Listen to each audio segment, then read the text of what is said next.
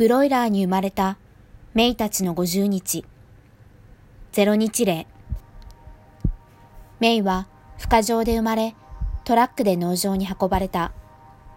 その日に到着したヒナは6万羽。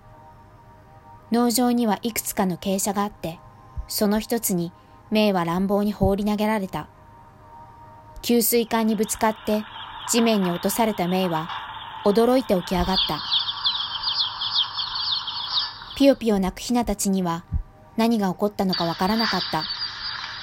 ここはどこなのだろう。ただ驚いてひとしきりおろおろした後、メイは食べ物と水を見つけた。彼女は急いでご飯をついばんだ。そういえば生まれてから何も食べたことがなかった。すっかり空腹だったメイはお腹いっぱいご飯を食べ、新しいふかふかのノコクズの匂いに包まれて眠った。メイ、体重40グラム。未熟ひな。ブロイラーの孵化場では、売り物にならないヒナは殺処分されます。未熟なヒナも殺処分対象になり、本来なら農場に行くことはありません。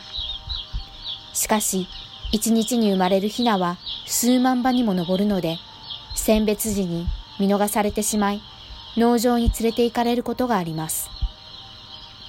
いずれにしても、未熟なヒナは傾斜の中で自力で生き延びることはできず、死に至ります。